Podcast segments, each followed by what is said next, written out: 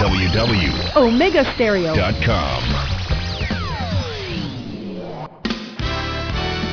La mejor franja informativa matutina inicia a partir de este momento con un análisis completo del acontecer nacional e internacional.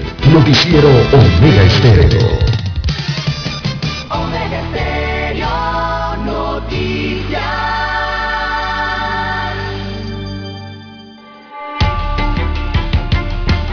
A continuación, los titulares, con los hechos que son noticias hoy.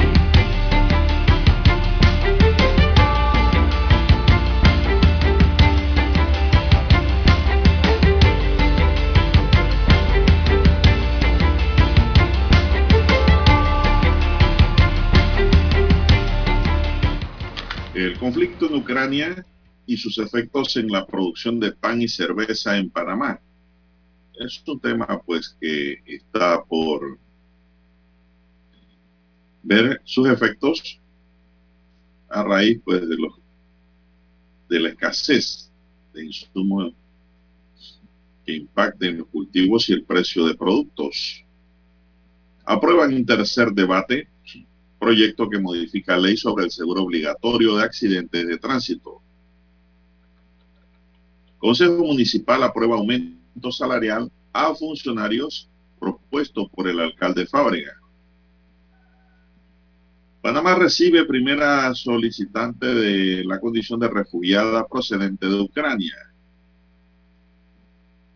Se reporta un segundo día sin defunciones por COVID-19 en marzo Centroamérica suspende impuesto al combustible por alza de precios. Panamá aún no discute la medida. Y este aumento pues lo está pagando el pueblo en medio de una pandemia y del desempleo que galopa en el país.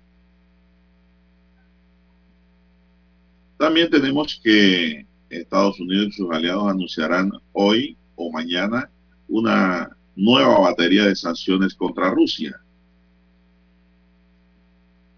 En otros titulares para la fecha, tenemos que hostigó y amenazó a su propia madre diciéndole que la iba a matar. Esto dentro de lo que es la crónica roja. Capturan extranjeros buscados por terrorismo y drogas.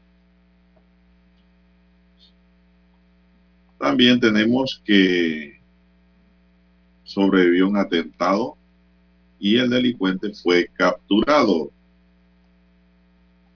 En otros temas, también para hoy, tenemos que la generadora Gatún estará lista en dos años. Cuarto puente y túnel hacia el oeste podrían llamarse Roberto F. Chiari. Esposa de víctima de atropello narra cómo pasó y pide justicia. La joven está detenida pero en su casa. Muere un obrero tras accidentarse en el Club Unión. Y también tenemos que piden a corte revisar legalidad de traspaso de terrenos a municipio. Bien amigos y amigas, estos son solamente titulares. En breve regresaremos con los detalles de estas y otras noticias. Estos fueron nuestros titulares de hoy. En breve regresamos. 7.30 AM Infoanálisis, con entrevistas y análisis con los personajes que son noticia. La mejor franja informativa matutina está en los 107.3 FM de Omega Estéreo, cadena nacional. Omega Stereo tiene una nueva app. Descárgala en Play Store y App Store totalmente gratis. Escucha Omega Stereo las 24 horas donde estés con nuestra nueva app.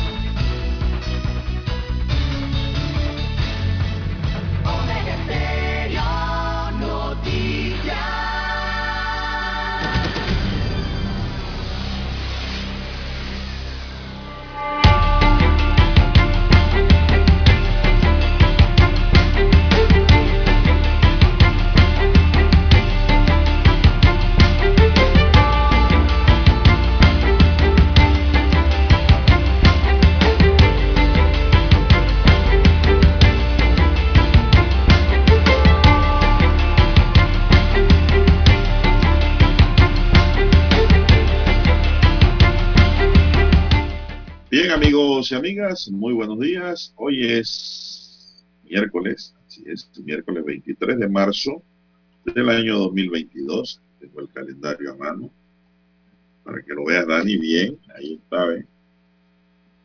Ahí está, cómo no. Hoy es miércolitos. Vamos a ver cómo nos va. En el tablero de controles está Daniel Araúz. En la mesa informativa les saludamos. César Lara. Y Juan de Dios Hernández Sanur para presentarle las noticias, los comentarios y los análisis de lo que pasa en Panamá y el mundo en dos horas de información, iniciando esta jornada como todos los días, con fe y devoción, agradeciendo a Dios Todopoderoso por esa oportunidad que nos da de poder compartir esta nueva mañana. Pedimos para todos salud, divino tesoro, seguridad y protección, sabiduría y mucha fe. Mi línea directa de comunicación es el WhatsApp, doble seis catorce catorce cuarenta y cinco a su entera disposición. Entonces, Lara está en el Twitter. Lara, ¿cuál es su cuenta? Bien, estamos en las redes sociales, en arroba César Lara R, arroba César Lara R es mi cuenta en la red social Twitter. Allí puede enviar sus mensajes, sus comentarios, sus denuncias, sus fotodenuncias, el reporte del tráfico temprano por la mañana. Recuerde, arroba César Lara R para Twitter, también para el Instagram. Eh, allí entonces puede enviar eh, sus comentarios. Buenos días, Daniel, a usted, Bueno, don Juan de entrando Dios. En materia, buenos días, sí, muy bien, estamos. Entrando en materia rápidamente, César, porque la mañana avanza, 5.42 minutos. Panamá no registró defunciones por la COVID-19 en las últimas 24 horas por segunda ocasión durante este mes de marzo y mantiene un acumulado de 8.159 fallecidos y una letalidad de 1.1% de acuerdo con el informe de epidemiología del Ministerio de Salud. En el país se contabilizan 762.008 casos acumulados confirmados de COVID-19, de los cuales 365 son casos nuevos positivos. Hay 751.437 personas recuperadas, de las cuales 208 se sumaron como nuevos recuperados. Se aplicaron 7.540 pruebas para una positividad de 4.9%. Los casos activos suman ahora mismo 2.412, es decir, eh, el hecho de que ayer no reportaron víctimas por COVID no indica de que el peligro no está allí. Hay 2.412 personas con COVID, de los que han ido a hisoparse responsablemente, porque hay gente irresponsable que no va a ningún lado y se queda en casa, salen por allí contagiando, haciendo de las suyas y pues no tienen conciencia. Bien, de los cuales 2.269 están en aislamiento domiciliario. Sí, es de los 2.412, 2.269 están en, en aislamiento de casa y 143 hospitalizados. Los que están en aislamiento domiciliario se dividen 2.235 en casas y 34 en hoteles. Los hospitalizados son 128 en salas y 15 se mantienen en la unidad de cuidado intensivo. César, ¿tienes algo que sumarle a la información?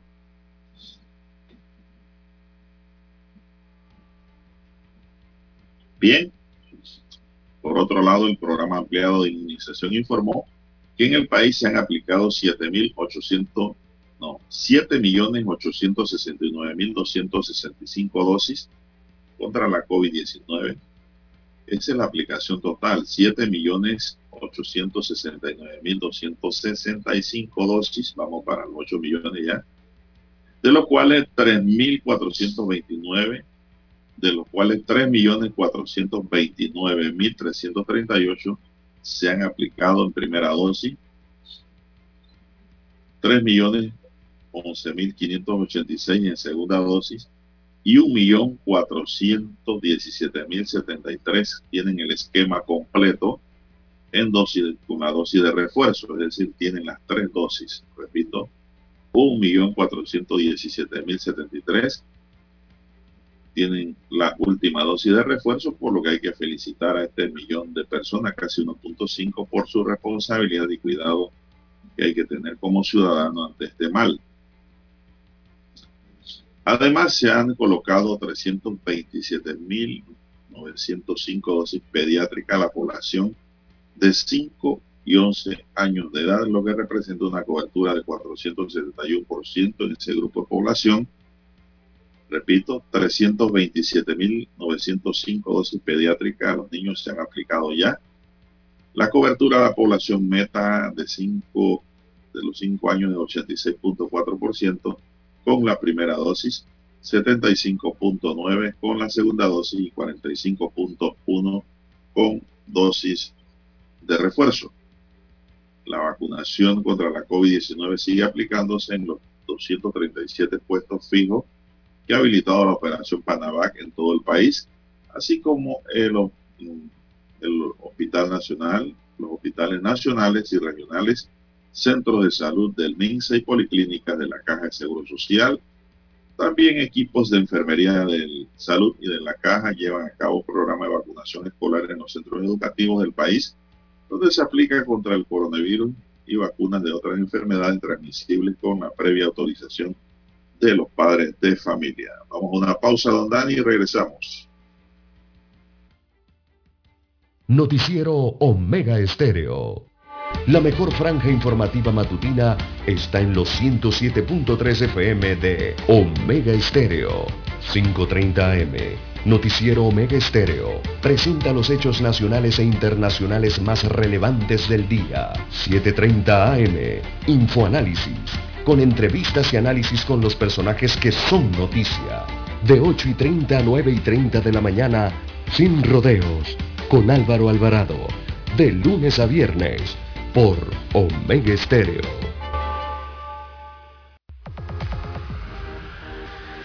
Omega Stereo tiene una nueva app. Descárgala en Play Store y App Store totalmente gratis. Escucha Omega Stereo las 24 horas donde estés con nuestra aplicación totalmente nueva. En centrales telefónicas, la casa del teléfono es tu mejor opción. Te asesoramos y ofrecemos buena atención. Con años de experiencia trabajando para ti. La casa del teléfono, ubicados en Via Brasil y lista hermosa. La casa del teléfono, líder de telecomunicaciones. La casa del teléfono,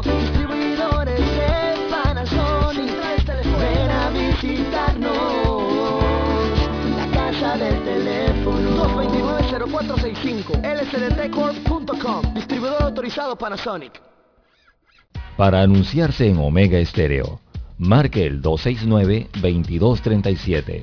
Con mucho gusto le brindaremos una atención profesional y personalizada. Su publicidad en Omega Estéreo.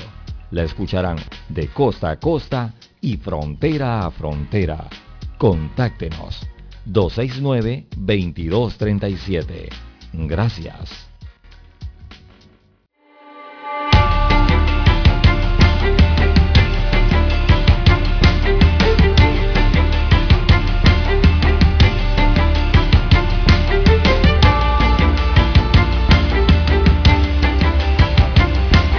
Bien, seguimos, señoras y señores.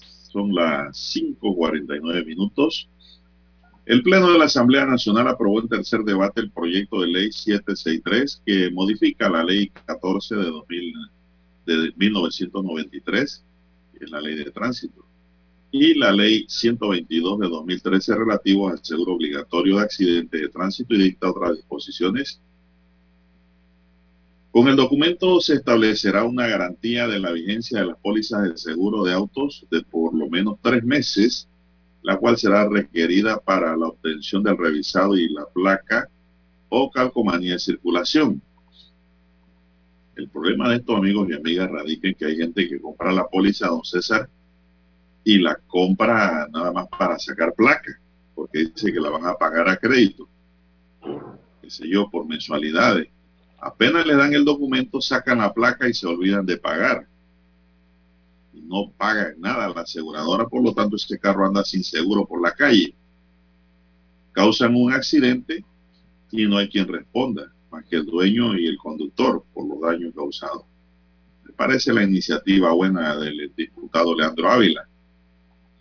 La normativa propuesta que ahora requerirá ser remitida al órgano ejecutivo para su sanción o veto establece que los conductores tienen la obligación de cumplir con sus responsabilidades a causa de un hecho de tránsito y que corren el riesgo de que se les retenga su licencia de omitir las reglas. Se indica en el documento que todo vehículo que circule en el territorio nacional deberá portar una póliza de seguro vigente de un mínimo de tres meses, lo que se garantizará para costear los gastos médicos y daños a propios y terceros. Bueno, yo creo que es que desde el momento en que le detecten a un carro que anda con la póliza vencida, ese carro hay que pararlo, treparlo en una grúa y mandarlo a un corral. Porque si la, todos los ciudadanos, la mayoría, 99.9% cumplimos, o el 99% cumplimos con eso de la póliza, hay gente que no cumple. No puede ser. Esos carros que andan sin póliza o póliza vencida, tienen que subirlo a una grúa y mandarlo a un corral hasta que saquen su póliza. Se le debe retener la licencia al conductor también para que aprenda a mandar en carro sin póliza. De darse algún accidente de tránsito, dice el documento, y el conductor no cuente con póliza vigente, se le retendrá su licencia, bien, y el vehículo será llevado a un corral hasta que su propietario presente el documento actualizado. Y le digo que los corrales cobran caro, ¿eh? por el almacenaje del carro. Así que mejor es ponerse al día. Y si usted no tiene póliza, Lara, quien no tiene para pagar una póliza de 100, 110, 120 dólares por daños a terceros, Lara, no debe andar en la calle. Exacto, no debe tener eh, ni siquiera para el vehículo, ¿no? Bueno, en Panamá el reglamento, el Panamá el reglamento de tránsito ya establecía estas multas, ¿verdad? De los carros eh, sin seguro, por no tener seguro de daños a terceros, por lo menos el de daño a terceros vigentes, ¿no? Eh, el auto eh, establece, el reglamento de tránsito debe ser removido por una grúa o sacado de circulación, lo cual quiere decir que el conductor evidentemente tiene que asumir los costos asociados a, esa grúa y sale caro, ¿no? Sale caro no tener seguro eh, de automóvil o seguro de moto también, el seguro de moto vigente en Panamá. Eh, también hay otras formas entonces por las cuales eh, se exige el seguro en el país, don Juan de Dios, que tiene que ver con los accidentes de tránsito, las colisiones menores. Si usted no tiene seguro vigente, don Juan de Dios, allí la multa incluso es mayor, ¿no? Cuando ya se detecta o cae usted en una colisión de estas menores. Allí va la infracción bueno, con este proyecto de ley viene como a reforzar más aún lo que ya se aplica a través del reglamento de tránsito vehicular aquí en Panamá. Bueno, así mismo es como usted lo dice, don César. Quien no tiene una póliza, como ya dije, de 100 dólares, y hay, hay pólizas de 100 dólares por daños a terceros, pues. Por lo menos para pagar raspones por ahí en los carros, porque eso Hasta menos, hasta menos, don Juan de Dios. He escuchado de 90 y he escuchado de 90, 96 dólares de, de, póliza anual para terceros, seguros a terceros. Ahora, claro, aclaro, ¿ah? porque hay gente equivocada todavía a estas alturas de la vida, Lara, la gente no lee, no escucha radio, noticias. Esto, aclaro que la póliza cubre determinado monto. Sí, claro. Es decir, la empresa aseguradora se encarga de cubrir el determinado monto que usted contrate. Si usted agarra una póliza fufuruca, por llamarle así, de 100 dólares, por daños a terceros, lo más probable es que un daño a tercero cubra nada más 5 mil dólares. Si usted causa un daño mayor a los 5 mil dólares, usted paga el resto. La aseguradora paga lo que tiene que pagar y el resto lo paga usted pero por lo menos es algo para cubrir por ahí raspones, choquecitos leves, ¿no? Qué sé yo, accidentes leves que no lleven tantos gastos. Generalmente esas pólizas pagan por eh, atropello 10 mil dólares, Lara, atropello y muerte. Pero una, imagínense que con 10 mil dólares eh, se va a resarcir económicamente un daño eh, material y moral a las víctimas. No, no, eso no satisface nada. El resto lo paga usted. ¿Cómo lo va a pagar? Yo no sé. Pero le va a quedar una deuda ahí grande si no paga. porque por deuda no hay cárcel en Panamá. En Estados Unidos sí. Pero, bueno, algo es algo como quien dice, ¿no? Del ahogado del sombrero. Por lo menos para cualquier choquecito, cualquier raspón allí que reciba su carro, usted provoque con esa póliza lo cubre, una lámpara quebrada, qué sé yo, cosas así leve, Lara, que no sean muy altas. A Sí, menos ahora de que, Ahora Sí. con tal cantidad de motocicletas, don Juan de Dios, que están, bueno, no cumplen el reglamento de tránsito y sobre la todo mayoría no, cumplen- no tienen póliza de seguro, por eso que usted ve que el tránsito se las quita. Exactamente, don Juan de Dios. No cuentan con póliza de vigentes seguros muchos.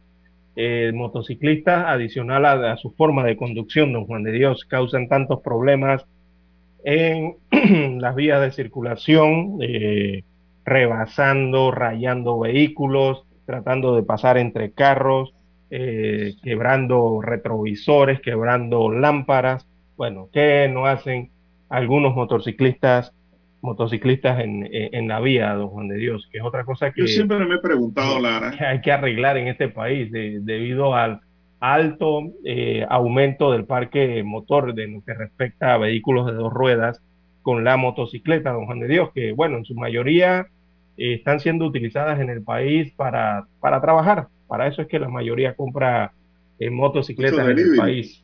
Exactamente, mucho delivery debido. A la situación económica en el país, por eso es que hay tanta moto en la calle, don Juan de Dios, de unos años para acá. La gente simplemente pensaba que era por el hecho de que, bueno, hay un nuevo vehículo y la gente se está acostumbrando a ese vehículo. No, no, no, qué va, don Juan de Dios. La mayoría de estas motocicletas, Bueno, de estas motocicletas las utilizan en su mayoría muchos extranjeros, don Juan de Dios, para eh, trabajar, simplemente para y eso. robar, y robar. exacto, adicional, también ocurren otras situaciones con ellos. Diga las cosas como son. Y robar. Y el Ministerio de Seguridad no ha hecho ni ha dicho nada, se ha hecho la vista gorda sobre lo que siempre se ha solicitado, que es la identificación de la moto y del motorista. Nada ha hecho. Una cosa que se pueden regular eh, rápidamente, yo no sé qué hacen, qué tanto trabajo hay que no pueden hacer eso. Eso hay que hacerlo. La moto tiene que ser identificada, al igual que el casco y el, chaleco que viste el motorista. Y en ciertas motos nada más debe andar uno. Oye, ¿qué cuesta copiar el reglamento de Colombia? No dos. No sé. ¿Será que habrá que esperar un nuevo ministro que se venga con esas ideas y haga el trabajo? Eso se ha venido hablando desde hace mucho tiempo y nada, nada, nada, nada se, se logra. Y es una necesidad poner orden en las carreteras, orden en las calles y veredas. Y yo pregunto, César, usted que conoce el tránsito, lo, ¿qué paño deben ocupar los motoristas, los motociclistas? El carril, el carril, el- la motocicleta es otro vehículo más, Juan de Dios. Debe circular por el carril. Ellos no deben circular por- ni por los hombros, ni entre las líneas segmentadas, ni las líneas divisorias de, de la calzada. Ellos no pueden circular, no deben circular por allí. Pero bueno, lo hacen, don Juan de Dios. Es lo más triste, ¿no? Que ocurre en el país. Pero no sé Sí. si eso está permitido, don César. No, eso no está permitido en el reglamento de tránsito. El reglamento de tránsito Entonces, dice que ¿por qué tienen que circular por el carril. no gasta la boletera. Ah, bueno, la gran esa es la gran pregunta, don Juan de Dios. Esa es una de las grandes preguntas de nuestro país. Entonces, eh, el tránsito es patrocinador de los daños que estos causan cuando se meten entre dos carros, Exactamente, por omisión. así es. Tienen su forma de circulación en, en- en la, en la calle, don Juan de Dios. Eh, cuando van en grupo, lo mejor que pueden hacer es circular según el reglamento en forma de Z, en una posición de Z si son carreteras multicarriles. Nada de eso hacen, de Dios. Aquí lo que vemos es que uno se coloca al lado del otro, eh, los manillares o los, el timón, ¿verdad? De la motocicleta muy cerca uno con otro, una motocicleta con otra, y por eso es que vemos las caídas que tienen por allí, el riesgo que corren constantemente, porque ni siquiera eso, don Juan de Dios, yo creo que les enseñan a los motociclistas aquí en Panamá. No, pero eh, eh, si eso es así, don César, que ellos se pueden meter por donde le da la gana, el culpable es la autoridad de tránsito, Exacto. es el responsable de eso. porque los ve a diario. Exacto, porque los ve a diario. No hay campañas de educación vial en ese sentido. eso es normal. no es normal. No hay campaña. vamos a hacer un alto para escuchar el himno nacional.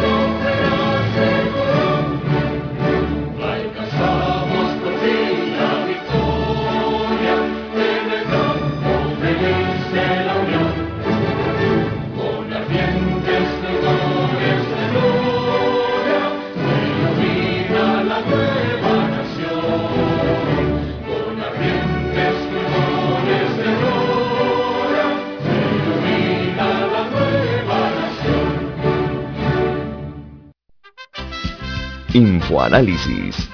De lunes a viernes, de 7 y 30 a 8 y 30 de la mañana por los 107.3 FM de Omega Estéreo.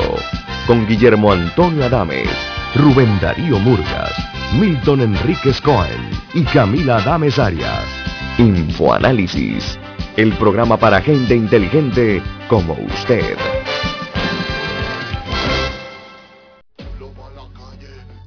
Según datos oficiales, solo en enero la canasta básica de alimentos se incrementó en 5 balboas, lo que sugiere la CAPAC, un centavo por hora, dos balboas al mes, no compensan el aumento del costo de la vida. Esto no da ni para las mascarillas. Este pueblo no aguanta más. Salarios dignos o huelga nacional. Unidad, unidad, unidad. Mensaje de Suntrax. Noticiero Omega Estéreo.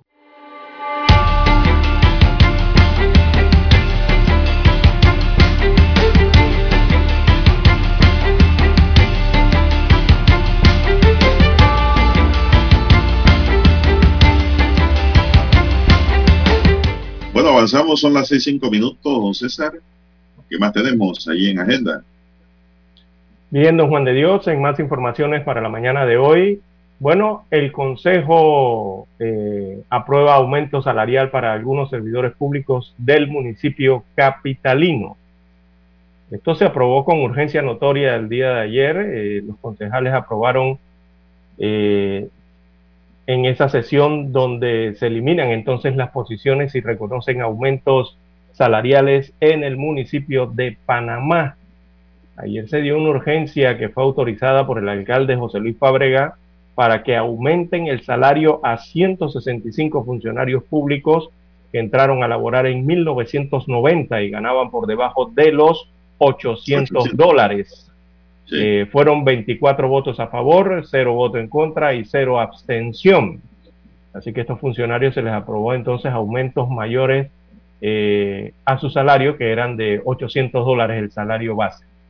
Mientras que en otro tema, el Consejo eh, del Director de Inspectoría General del Ministerio de Seguridad, Clovis Risterna, habló también eh, en cortesía de sala que le dieron ayer sobre la implementación del Plan Integral de Seguridad Ciudadana eh, en las comunidades y también que busca o los objetivos de este plan es mantener a los jóvenes alejados de la violencia y, preservar entonces el tema de eh, la convivencia pacífica en las comunidades, esto buscando mayor seguridad en los barrios. Esos planes, don Juan de Dios, se tienen que trabajar en conjunto con el resto de las autoridades en el país, con los alcaldes, con los representantes de corregimientos y también incluso ahí se ven el trabajo de los gobernadores, mucho eh, proyecto, proyecto que tiene que ver con interés eh, social, mucho tema deportivo también, ¿no? Eh, y los otros que tienen que ver con la seguridad y ojalá incluyan en estos planes, aunque los eh, títulos de los proyectos, don Juan de Dios, no, no suenen o no lo consideren así. Ojalá incluyan el tema de la limpieza de las comunidades, don Juan de Dios, el ornato incluido allí, pero sobre todo la limpieza, el tema que tiene que ver con la recolección de basura en los diferentes corregimientos eh, o comunidades y barriadas aquí en Ciudad Capital, don Juan de Dios, porque se está convirtiendo nuevamente, bueno, nunca lo ha dejado de ser, pero a veces eh, se acentúa más el tema de la recolección de basura en las comunidades, don Juan de Dios. Cada vez vemos más pataconcitos y cada vez vemos más residentes, moradores de las comunidades quejarse por eh, la falta de recolección de los desechos sólidos en sus localidades, eh, don Juan de Dios. Eh, una cosa que trae paz, paz a las personas, paz a las comunidades es la limpieza, don Juan de Dios, tener una comunidad limpia. Eso trae paz a la gente, ¿verdad? Trae felicidad, es de la palabra, trae felicidad a las personas. Pero bueno, aquí vemos la situación de lo que ocurre con el servicio de recolección de basura en la capital, por ejemplo. No solo en la capital, entonces en San Miguelito ya la cosa anda mal también, ¿eh? Así es. Para que sepan. En San Miguelito compañía que recoge basura eh, no lo está haciendo de manera habitual. Eh, la gente tampoco quiere pagar el aseo, la gente va y paga el agua, pero no paga el aseo, Lara. Entonces, pues quieren también limpieza. Tienen que pagar para que limpien bien, ¿no? Entonces, los que pagamos todo completo, siempre tenemos ese problema que ya no está pasando el camión de la basura a la hora programada y el día programado. Entonces eso se tiene que corregir. Sobre la eh, limpieza de terrenos y de lotes sucio, Lara, eso cada propietario tiene que saber que es una responsabilidad, es su obligación limpiar. Y eso se arregla fácil. Aquí lo que no hay es voluntad. Si hay un terreno, por ejemplo, sucio, que nadie lo limpia, simplemente hay que buscar en el catastro el nombre del dueño de esa, de esa propiedad. El municipio lo limpia y le corre el pago al dueño. Si ese dueño no paga, se le secuestra. Y si no paga, se le remata. Y el bien pasa al municipio. Así de fácil. Eso opera en Estados Unidos y todos los países en donde el derecho funciona. Usted no puede tener un terreno y ser dueño de un terreno y decir, ahí tengo en ese terreno orilla vía, 5 millones, que es lo que vale. Pero está sucio y nunca lo limpia. Sí, es una lástima lo que ocurre, ¿no? Eh, el, el, director de... Orden, pero falta la voluntad política y el deseo de hacer las cosas bien Gente con ganas de trabajar, gente nueva. Exacto, don Juan de Dios. El director de aseo domiciliario, no sé, como que se ha borrado, don Juan de Dios. Tengo rato que no lo veo en los medios de comunicación, eh, sobre todo por el tema de que aquí hay que mejorar. Eh, este problema solo se mejora eh, si se elimina la mala administración, si se mejora el tema de la gestión y la administración. hay mucha ineficiencia en la recolección de basura. Yo veo que eso no le dan prioridad.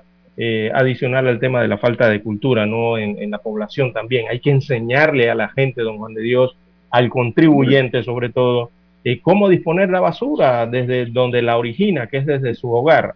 Todo eso tiene unos pasos, tiene un procedimiento que son hasta sencillos, don Juan de Dios. Pero aquí la cultura y la educación y no, es, no es aquella, ¿no? César, en Estados Unidos nadie persigue al contribuyente. El contribuyente paga voluntario los impuestos, paga las multas inmediatamente. Entonces, porque hay que ser responsable, hay que ser responsable. Y para ser responsable uno tiene que ser responsable con uno mismo, don César. ¿Por qué? Porque si usted le sobra la quincena o del trabajito que haga 5 dólares, ahórrelo. No se lo gaste en cerveza el fin de semana, que le va a hacer el daño y lo va a poner pipón feo o pipona, barrigona, y encima de eso le va a subir la presión. Entonces, usted agarre sus 5 dólares y ahórrelo para cuando tiene que pagar deudas, cumplir compromisos y no quedar con la excusa de que yo no tengo plata. Entonces en este país hay que educar a la gente, darle cultura, enseñarle.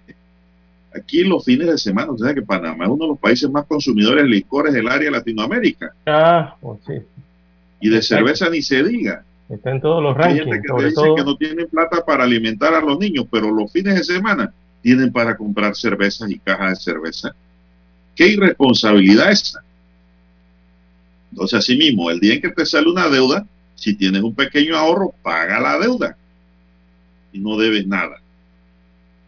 Hay gente que se acostumbra a vivir de la deuda, Lara, inclusive viven de la deuda, comen de lo fiado, porque antes íbamos donde el chino, y digo, íbamos para incluirme y usted llevaba una libreta, ahí el chino le daba un crédito. Hoy día usted va al supermercado y tiene una, tarjeta de crédito y hasta con eso paga el litro de leche que compró, que vale uno y pico. Oiga, vamos a ser más responsables, hombre. Así es, Juan de Dios. Eh, hay cosas, hay cosas eh, pequeñas. Hay que estimular el hábito del ahorro en Panamá. Eh, hay pequeñas cosas en el, que se pueden hacer en el país en conjunto con las comunidades que le pueden traer paz a la comunidad, que le pueden traer felicidad a la comunidad, a las personas. Eh, no es bueno tener un país, eh, o sobre todo áreas como la capital, que son áreas turísticas con la cantidad de basura en las calles, no Juan de Dios, eso no incentiva para nada eh, el turismo. esto afecta, ¿no? Así que, bueno, a las autoridades al respecto que tienen que ver con esto, a ver si eh, logran una mejor gestión y ejecución de sus proyectos y de sus presupuestos, Juan de Dios. Bueno, don César, esto son las 6:14 minutos. Vamos a hacer una pequeña pausa para regresar con más.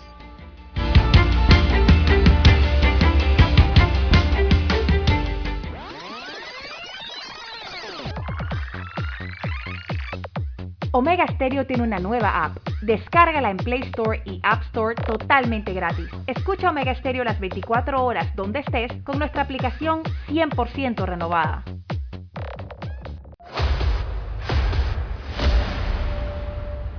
Desde los estudios de Omega Stereo, establecemos contacto vía satélite con la voz de América. Desde Washington, presentamos el reportaje internacional.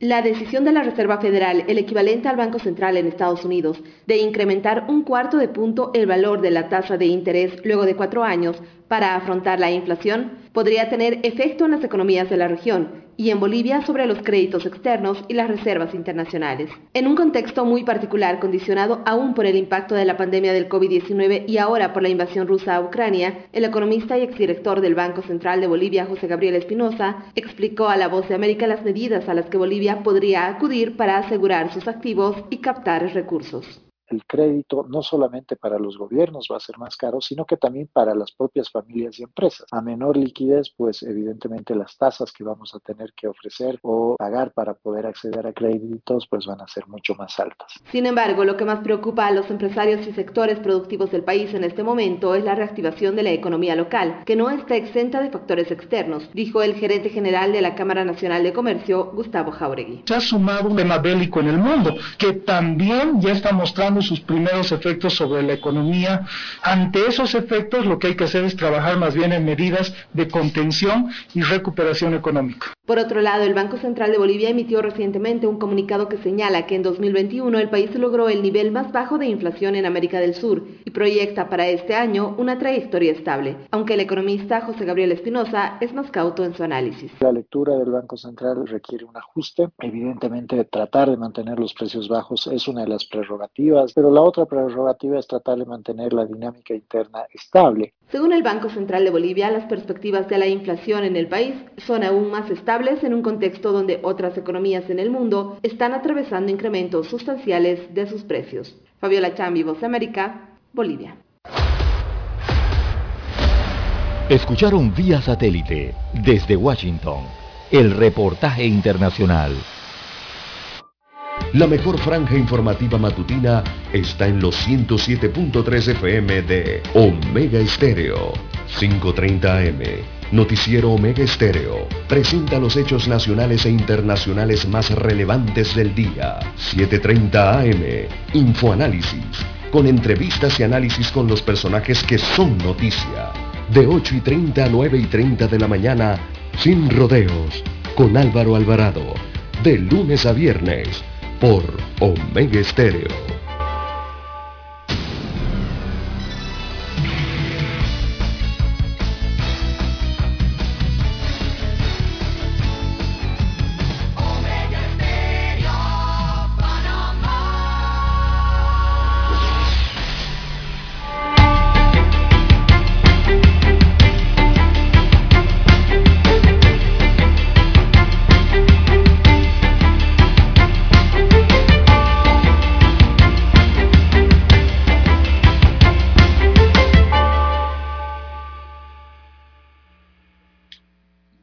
Asociación Nacional de Distribuidores de Insumos Agropecuarios y Maquinarias, conocida como ANDIA por sus siglas, se inclinó por los mercados del Caribe y Colombia para abastecer de fertilizantes al sector agropecuario para la cosecha del presente año, a propósito del posible impacto del conflicto entre Rusia y Ucrania en Panamá.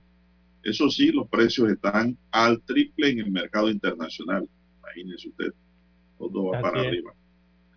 Bienvenido Pereira, presidente de la organización, indicó que ayer se cotizó la tonelada de urea en 850 dólares, por lo que invariablemente impactará en el precio de los alimentos.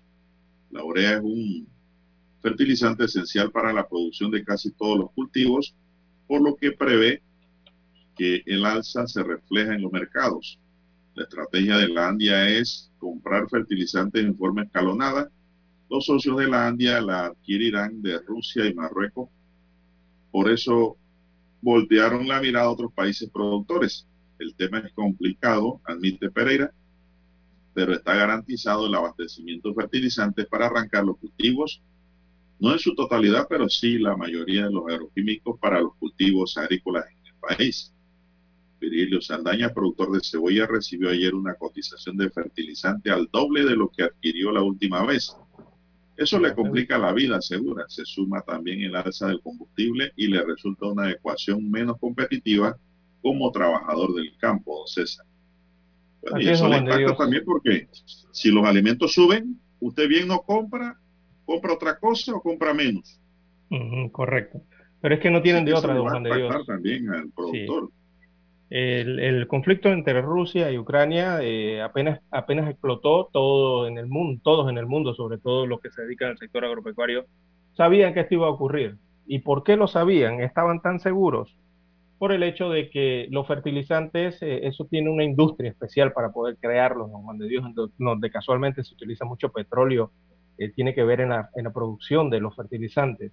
Y los países que son eh, líderes en esto y, que realmente le compran la mayoría de las naciones del mundo, esos son Rusia, se producen en Ucrania también, don Juan de Dios, los, fertilizantes, y eh, en Alemania. Esos son los países principales de Europa que son los que producen fertilizantes eh, a la venta mundial. Esta guerra evidentemente los ha afectado, ¿no? Y, de forma directa. Ya recordemos lo que ocurre en Ucrania. Eh, Rusia está, bueno, con la problemática con Ucrania también. Y Alemania cerquita allí. Recordemos el tema de las sanciones que hay de los países occidentales hacia Rusia. Eh, entre ellos, eh, aunque al final no, aunque al final decidieron seguir comprándole petróleo a Rusia, de todas maneras hay cierto impacto, ¿no? En eh, estos productos que son vendidos a nivel internacional y que son básicos para la producción agropecuaria. Ese impacto se iba a ver aquí en Panamá y van a seguir subiendo, don Juan de Dios, lastimosamente. Allí sí creo que no se puede hacer absolutamente nada, sino ver los precios internacionales como están, ¿no? Bueno, el impacto final lo recibe el consumidor que sí, al final comprará menos. Los pagamos no todos. Comprará o buscará otra alternativa. Eh, y no simplemente este conflicto entre Rusia y Ucrania afectará este tema de los fertilizantes, don Juan de Dios. Eh, hay algo que en Panamá se consume mucho también y es el líquido, es la cerveza, eh, don Juan de Dios. La cerveza también va a tener un impacto producto de ese conflicto. ¿Y que no es alimento de primera necesidad. Exacto, sí. Exactamente. Pero ¿por qué va a tener un impacto? Porque allí va a venir eh, el impacto que tiene que ver con los cereales, ¿verdad? En, en, el mundo y la cebada, más que nada los cereales, el, el trigo, ¿no? Eh, eso va a aumentar de precio, don Juan de Dios, porque volvemos a lo mismo. Cuando nos vamos y buscamos quiénes son los principales países productores a nivel mundial que entregan su producción al mundo, vuelve y usted encuentra a Rusia en los primeros puestos. En este caso de los cereales encuentra a Ucrania entre los cinco mayores productores mundiales de, estos granos. Y eso precisamente es con lo que eh, se fabrica o se elabora más bien la cerveza, don Juan de Dios. Así que en, algunos días o algunas semanitas estaremos viendo precios más altos en ese tipo de productos. E igual lo que se hace con harina. Eso va a ser impactado, don Juan de Dios. Eh, ¿Y por qué se está generando esto? Porque, bueno, y usted sabe la ocupación que está ocurriendo en Ucrania. Eh, y para estos meses, eh, me parece que para, sí, para, para el mes de abril, es que debería comenzar lo que es la siembra de estos granos en los amplios y extensos, en las extensas llanuras que tiene Ucrania, ¿verdad? Usted ve cuando ve esas fotografías de Ucrania, de, su, de, estos pastos y donde están los, eh, las flores estas, eh, usted observa que son plantaciones enormes de llanuras, ¿verdad? en su gran mayoría son de cebada o de girasol. Bien.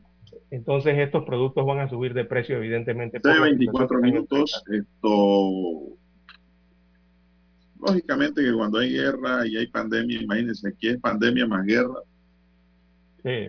una doble guerra, todo empeora, ¿no? Así que bueno, la Cervecería Nacional tenía planificado, informa aquí, importar de Rusia el 100% de la cebada, malteada.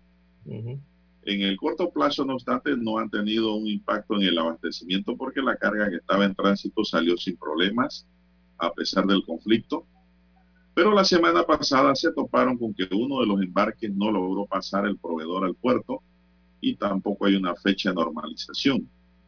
Así las cosas, el grupo cervecero buscó a proveedores temporales en Colombia que garantice el proceso de abastecimiento y producción de la cerveza, una de las bebidas más consumidas por los panameños, aunque la cebada malteada la adquirieron un poco más cara, la empresa no tiene planeado modificar el precio por ahora en la cerveza a corto plazo.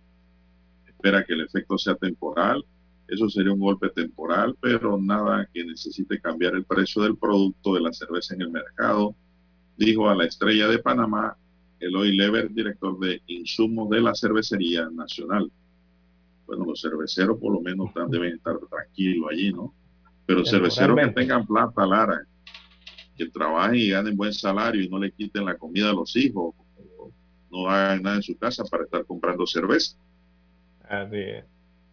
Bueno, por lo menos aquí la, el, consumo se da en dos vías, el, producto nacional y también el producto eh, importado, don Juan de Dios. Así que hay que ver allí cómo se impacta en, estas en estos dos rubros. ¿Usted toma cerveza, don César? Perdón de la pregunta. No, eventualmente algo así, eventualmente. Algo que traigo del supermercado, algunas dos o tres que coloco ahí en el carrito y que bueno, permanecen eh, frías en el, en el refrigerador por mucho tiempo, don Juan de Dios. si las mete ahí le dura seis meses, un año, yo lo felicito. no, me duran como una semana, más de una semana. Las veo ah, allí. Usted toma cerveza, entonces, por eso es que la pipa se la ha ido aumentando, si era más flaquito que Roberto. No, no, no soy muy serio. no soy así, muy asiduo. Con barriga de bucero. Eventualmente, ¿no? bueno, es como para romper el hielo, ¿no? Eh, 6, minutos, bueno, sí, lo, lo, eh, el tema, don César, es que la cerveza no es buena para la salud, para que sepa. El que quiera seguir tomando, que siga tomando. Esa es su responsabilidad, pero no es buena. Eso lo dicen los cardiólogos. Sube la presión. Así es. Y los diabéticos no deben ni probar eso. ¿ah? No, no, así eso no. Para nada porque son elaborados, son productos elaborados. refinados, muy refinados, muy refinados. Carbohidratos también ahí. Mucha malteada, mal, la, malta, el extracto. Yo sí dejé de tomar cerveza Lara hace rato. Si quiero tomar algo, me tomo una copa de vino tinto y del que más amargue para que no me quede más ganas de tomar. Bien. Por la salud, Lara, eso por la salud ya. Ah, bien. No, pero no le eche, bueno, usted le echa la culpa a la, a la, cerveza ahora, también le echaba la culpa en estos días a la, a la manteca.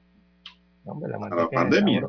A la manteca con que se eh, producen algunos alimentos, sobre todo en el interior del país, don Juan de Dios. No, es que está probado, Lara. El, otro tema es de que los jovencitos son los que más cerveza consumen claro, su, organismo aguanta, ¿no? Resiste porque son jóvenes. Pero por eso es que usted ve por ahí un poco de muchachitos de 20 años a 30 años con unas pipas largas que le cae la hebilla mirando el piso. Pero es eso. Porque la cerveza te va con el gusto, digo, yo no he dicho que es mala. La cerveza es sabrosa, bien fría.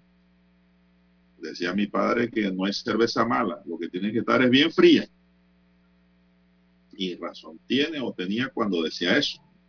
Pero eh, eh, esa es la consecuencia. Entonces, después cuando pasan los 40, todos estos jóvenes empiezan a tener problemas de diabetes, problemas de hipertensión, exceso de grasa en el cuerpo.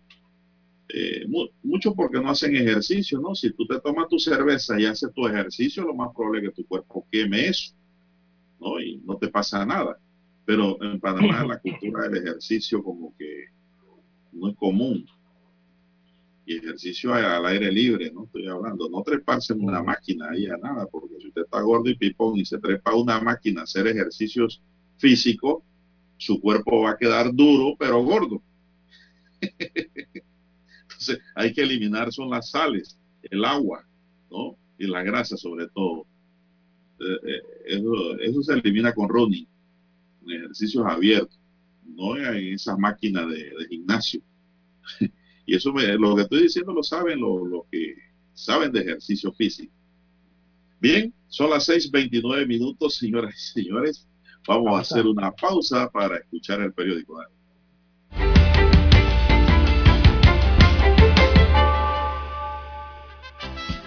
Infoanálisis. De lunes a viernes, de 7 y 30 a 8 y 30 de la mañana por los 107.3 FM de Omega Estéreo con Guillermo Antonio Adames, Rubén Darío Murgas, Milton Enríquez Cohen y Camila Adames Arias. Infoanálisis, el programa para gente inteligente como usted.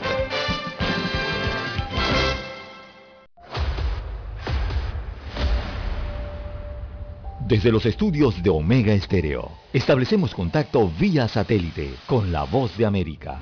Desde Washington, presentamos el reportaje internacional.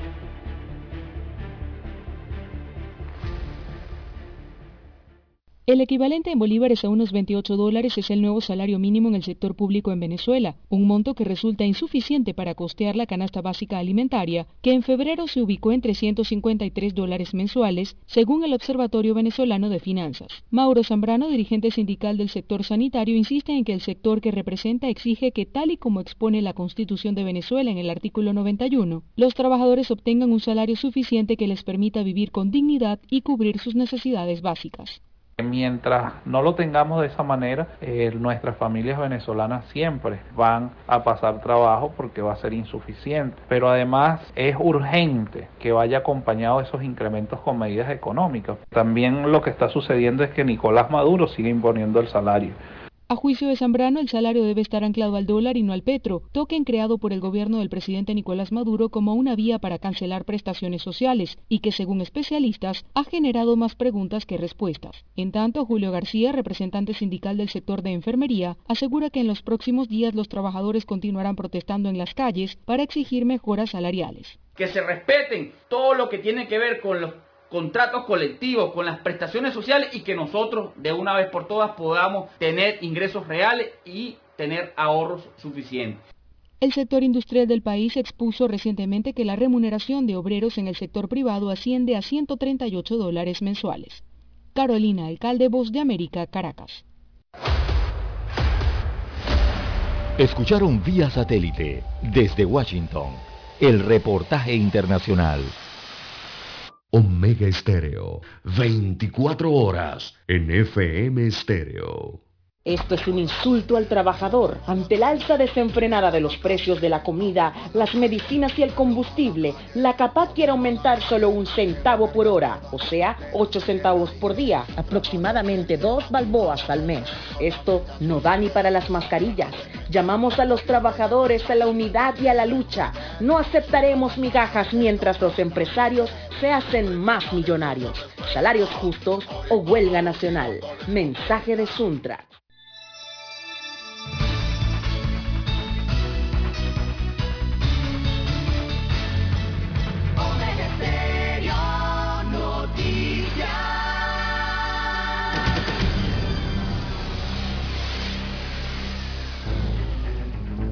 Las noticias impresas en tinta sobre papel. Con ustedes.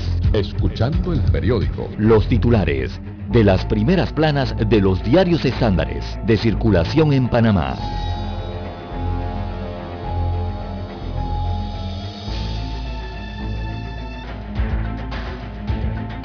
Bien, amigos oyentes, eh, para este miércoles 23 eh, de marzo del 2022, la estrella de Panamá titula el conflicto en Ucrania y sus efectos en la producción de pan y cerveza en Panamá. Así que Rusia es el mayor exportador mundial de trigo y Ucrania es el quinto. Y el conflicto bélico pone en riesgo este producto. Este año la Cervecería Nacional tenía planificado importar de Rusia el 100% de la cebada malteada y uno de los últimos embarques tuvo problemas para salir. Acompaña este titular la fotografía del ministro de Desarrollo Agropecuario de Panamá, de nombre Augusto Valderrama.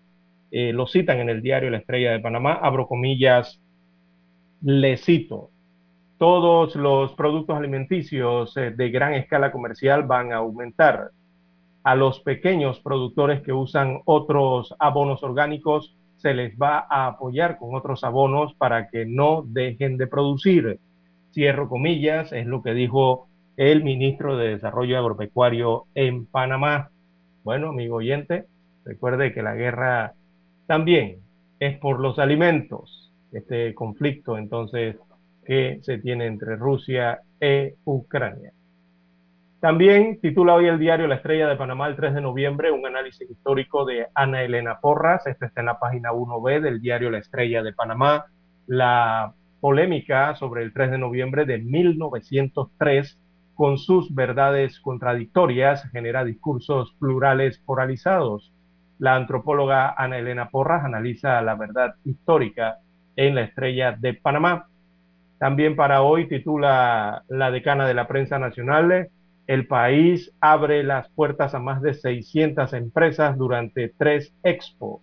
Se refieren a las ferias comerciales que se avecinan en nuestro país. También inicia la construcción de planta de gas natural en Colón. Eh, con la primera palada se dio inicio a la construcción de la planta de gas natural en la provincia de Colón, cuya inversión sería, perdón, será de mil millones de dólares, destaca el rotativo. El acto estuvo presidido por el mandatario constitucional Laurentino Cortizo Cohen. También en cuanto al periodismo, la estrella de Panamá destaca hoy el título, la estrella de Panamá rinde homenaje a la docente Griselda López. Así que felicidades a la profesora. También en economía, países de Centroamérica eliminan temporalmente el impuesto al combustible. Aquí en Panamá todos se hacen la pregunta si se va a adoptar esa medida en nuestro país. También en Café La Estrella, en la página 2B, Ana Elena Garús y su arte abstracto. Así que Ana Elena Garús estrena el próximo sábado su exposición Fragmentos de una imagen y en una entrevista a la decana de la prensa nacional narra sus inicios. Esto está en la página 2B. También titula hoy la estrella de Panamá, el tema de la caja del Seguro Social. Sistema solidario o cuenta individual, el debate. Así que el economista y exdirector de la Caja del Seguro Social, Juan Jovane, hace un balance de la experiencia de Chile sobre el modelo de cuentas individuales del sistema de pensiones que se estableció en Panamá en el año 2005. Recordó que en ese momento se advirtió de lo inconveniente de eliminar el sistema solidario y del costo de transición al esquema individual. Bien, en la plana de los deportes, bueno, no podría ser otra, el rejuego de los puntos de las tres últimas fechas para clasificar a Qatar 2022, que estamos en semana de eliminatoria. Panamá tiene encuentros importantes al frente. Bien, amigos oyentes, estos son los títulos que presenta en portada el diario La Estrella de Panamá. Pasamos ahora a conocer lo que tiene el diario La Prensa en su portada. Así es, la prensa en su portada hoy nos dice, Cortizo promete que planta de Gatún reducirá costo de energía. La planta generadora Gatún con 670 megavatios que se comenzó a construir ayer en Telfers, Colón, ofrecerá estabilidad en el precio de la energía eléctrica cuando comience a operar en 2024, afirmó el grupo energético Gas Panamá. Panamá carece de estrategia laboral. El país no ha desarrollado una estrategia de generación de empleos para intentar frenar la crisis laboral que estalló con la pandemia y que dejó al descubierto las debilidades estructurales de vieja data. Bueno, una tarea del Ministerio de Trabajo y Desarrollo Laboral, entonces, promover y implementar políticas que promuevan el empleo formal en Panamá, no la venta de ajíes y frutas en los semáforos, eso es informal, a pesar de que mucha esa gente ya no quiere trabajar Lara formalmente, porque ganan bastante vendiendo eso en los semáforos. Son comerciantes, pues, lo que hay que ver cómo se regula el tema. Y, y la seguridad social posterior, ¿no? Claro, por eso le hablo de regulación Bien, en otros temas, la prensa para hoy dice el reto es aumentar la producción de agua. En el marco del Día Mundial del Agua, Panamá enfrenta varios desafíos en esta materia, como mantener la calidad del recurso, lograr que unas 300.000 personas tengan acceso de forma continua al suministro, evitar la degradación de las cuencas hídricas y digitalizar varios procesos todavía en la ciudad capital, don César, podemos abrir un grifo, poner un vaso y tomar agua. Eso no se puede hacer ya en muchos países de América Latina, porque el agua está contaminada. Ya en el interior, Lara, también existe el problema, en el interior del país, de que el agua potable eh, se usa nada más para el uso doméstico, mientras que se debe tener pozos para eh, regar las plantas con agua de pozo y no gastar el vital líquido. Pero la mayoría de la gente en el interior no tienen pozos. Los han cerrado. Más titulares de la prensa, crece el rechazo al proyecto de ley del registro de no nacidos. Más de 20 organizaciones y activistas por los derechos humanos de la mujer, la niñez y la familia solicitan al Pleno de la Asamblea Nacional que rechace el proyecto de ley 18 que crea un registro de niños concebidos no nacidos. Insisten con lo mismo, Lara, de seguir adelante con este proyecto que no tiene sentido. Esto, exactamente. Demandan al Ministerio de Economía y Finanzas por ceder fincas para nuevo mercado del marisco proyecto municipal. Un grupo de ciudadanos presentó ayer una demanda de nulidad ante la Sala Tercera de la Corte en contra de la resolución del MEF dictada por este ministerio el 24 de enero pasado y mediante la cual traspasó al municipio de Panamá tres fincas en la cinta costera. Vamos a ver qué dice ahora la sala tercera. Fiscalía investiga el supuesto peculado en una junta comunal por los gastos de movilización.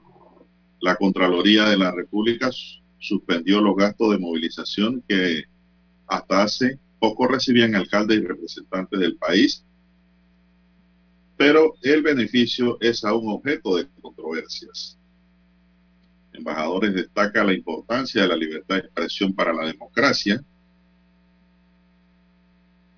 Caso de los Diablos Rojos, concesionarias realizaban eh, tómbolas para asignar cupos y cobrar compensaciones.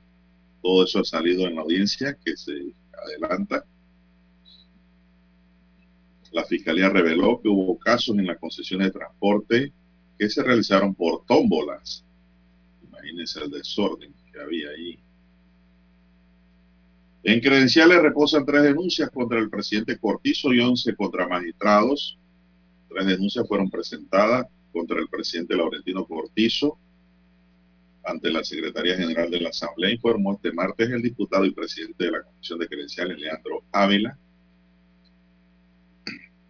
La mayoría de esas denuncias son infundadas, don César.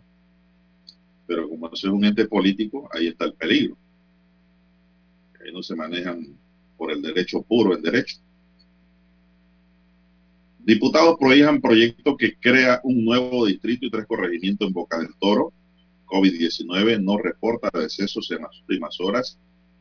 Se registran 365 casos nuevos. Diputado Castillero defiende la ley que politizaría a los patronatos. Víctor Castillo, perdón, el diputado Castillo es diputado de la Asamblea y actual secretario de la Comisión de Trabajo, Salud y Desarrollo Social. Defendió ayer el proyecto de ley 550 que dicta disposiciones sobre la composición de patronatos que administran hospitales públicos. Bueno, señores, pero esto fue inconsulto. Ustedes no pueden aprobar cosas inconsultas. Lao Cortés es citado para el 29 de marzo ante el Pleno de la Asamblea. En otro titular, Expocomer y el reto de recuperar a la normalidad en ferias tras dos años sin celebrarse por la pandemia, este miércoles abre el telón una nueva edición de Expo Comer, el buque insignia de las ferias comerciales en Panamá que organiza la Cámara de Comercio, Industria y Agricultura de Panamá. El surf le ha puesto un cambio en polideportivo. El surf panameño puso en marcha un proceso de modernización y estrategia para desarrollar un ambicioso plan que tiene como objetivo principal capacitar a los mejores talentos para preservar y representar el país en eventos internacionales de élite. También tenemos, señoras y señores, índice mensual de actividad económica creció 11.67% en enero. Panamá logra tres cupos en tiro con arco para los Juegos Centroamericanos y del Caribe de 2023. Caja de Seguro Social abre concursos 102 plazas de residencias para al menos 11 especialidades. vamos a ver cómo, cómo le va a los muchachos que aspiran a ser especialistas. 102 plazas. ¿Cuántos proponentes habrá o cuántos aspirantes habrá? No lo sabemos. Ahora con tantas universidades graduando médicos, eso tiene que haberse elevado, César. España solo hará test a personas de riesgo y nueva estrategia ante el COVID. También Kiev espera una nueva arremetida de Rusia que prácticamente está quemando toda la ciudad. Aníbal Godoy, el futbolista panameño, dice Honduras siempre ha sido un rival difícil para nosotros en eliminatoria. Bueno, cuidadito, ¿eh? cuidadito que le viran la paila. Hay que ver qué hace Panamá ante el juego supuestamente más fácil en papel. Aunque para mí no hay nada fácil, no hay enemigo chico. Al menos seis menores mueren en accidente de autobús escolar en Colombia. También tenemos que mi bus brindará transporte gratuito para el partido Panamá de Honduras. La empresa de transporte público anunció que este 24 ofrecerá un servicio de transporte exclusivo y gratuito para los asistentes del partido Panamá versus Honduras por las eliminatorias mundialistas de Qatar 2022. Bien, amigos y amigas, estos son los titulares de primera plana del diario la prensa que le podemos ofrecer. Vamos a hacer una pequeña pausa y volvemos. Hasta aquí, escuchando el periódico. Las noticias de primera plana, impresas en tinta sobre papel. 7.30 AM. Infoanálisis, con entrevistas y análisis con los personajes que son noticia. La mejor franja informativa matutina está en los 107.3 FM de Omega Estéreo, cadena nacional. Para anunciarse en Omega Estéreo, marque el 269-2237. Con mucho gusto le brindaremos una atención profesional y personalizada. Su publicidad en Omega Estéreo. La escucharán de costa a costa y frontera a frontera. Contáctenos 269-2237. Gracias.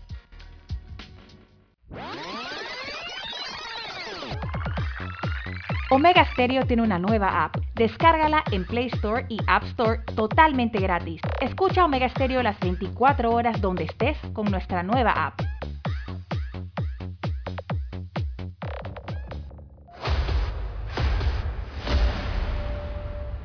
Desde los estudios de Omega Estéreo, establecemos contacto vía satélite con la voz de América. Desde Washington, presentamos el reportaje internacional.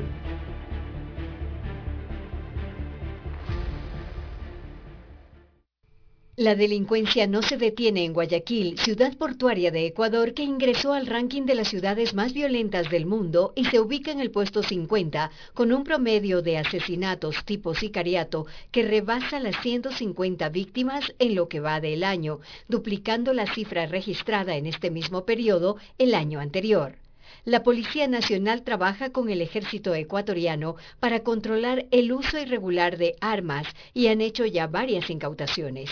El comandante de la zona 8, el general Víctor Zárate, dio a conocer detalles sobre la última operación en relación a la posesión ilegal de armas. En su poder se encontró cinco armas de fuego, las cuales serían comercializadas con organizaciones criminales para el cometimiento de diferentes delitos en la ciudad de Guayaquil y en la zona 8. La unidad de delitos transnacionales ha estado vigilando a varias bandas vinculadas al narcotráfico que estarían intentando introducir armas a la penitenciaría del litoral, la prisión más grande de Ecuador y que se encuentra en Guayaquil. Adicionalmente, junto con la Armada Nacional, detectaron cargas contaminadas con droga en barcos con destino a Europa. En cada golpe, los delincuentes buscan intimidar a las autoridades, como un reciente ataque con disparos dirigidas a un vehículo de un funcionario de la Armada, como menciona Carlos Flores, jefe policial de Pozorja, donde se ubica el puerto.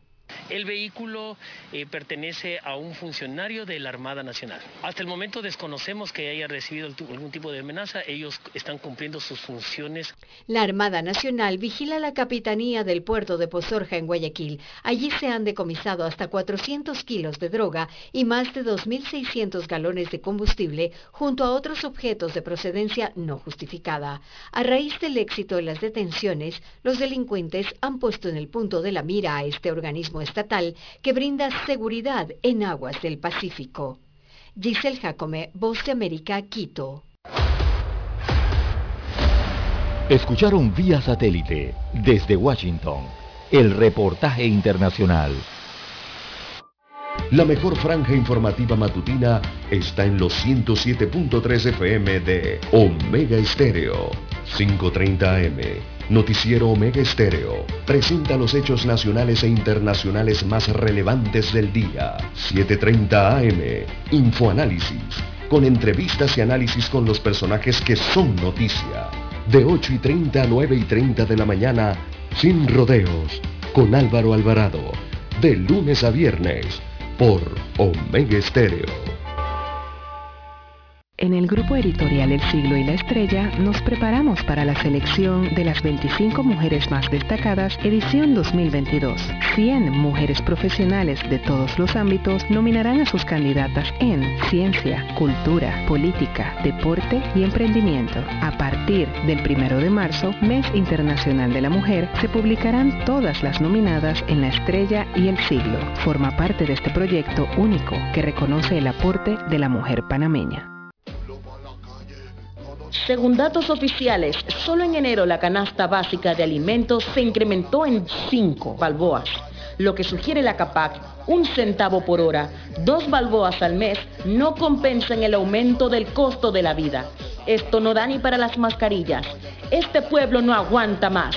Salarios dignos o huelga nacional. Unidad, unidad, unidad. Mensaje de Suntra. Omega Estéreo, 24 horas en FM Estéreo. Es momento de adentrarnos al mar de la información. Este es el resultado de nuestra navegación por las noticias internacionales más importantes en este momento.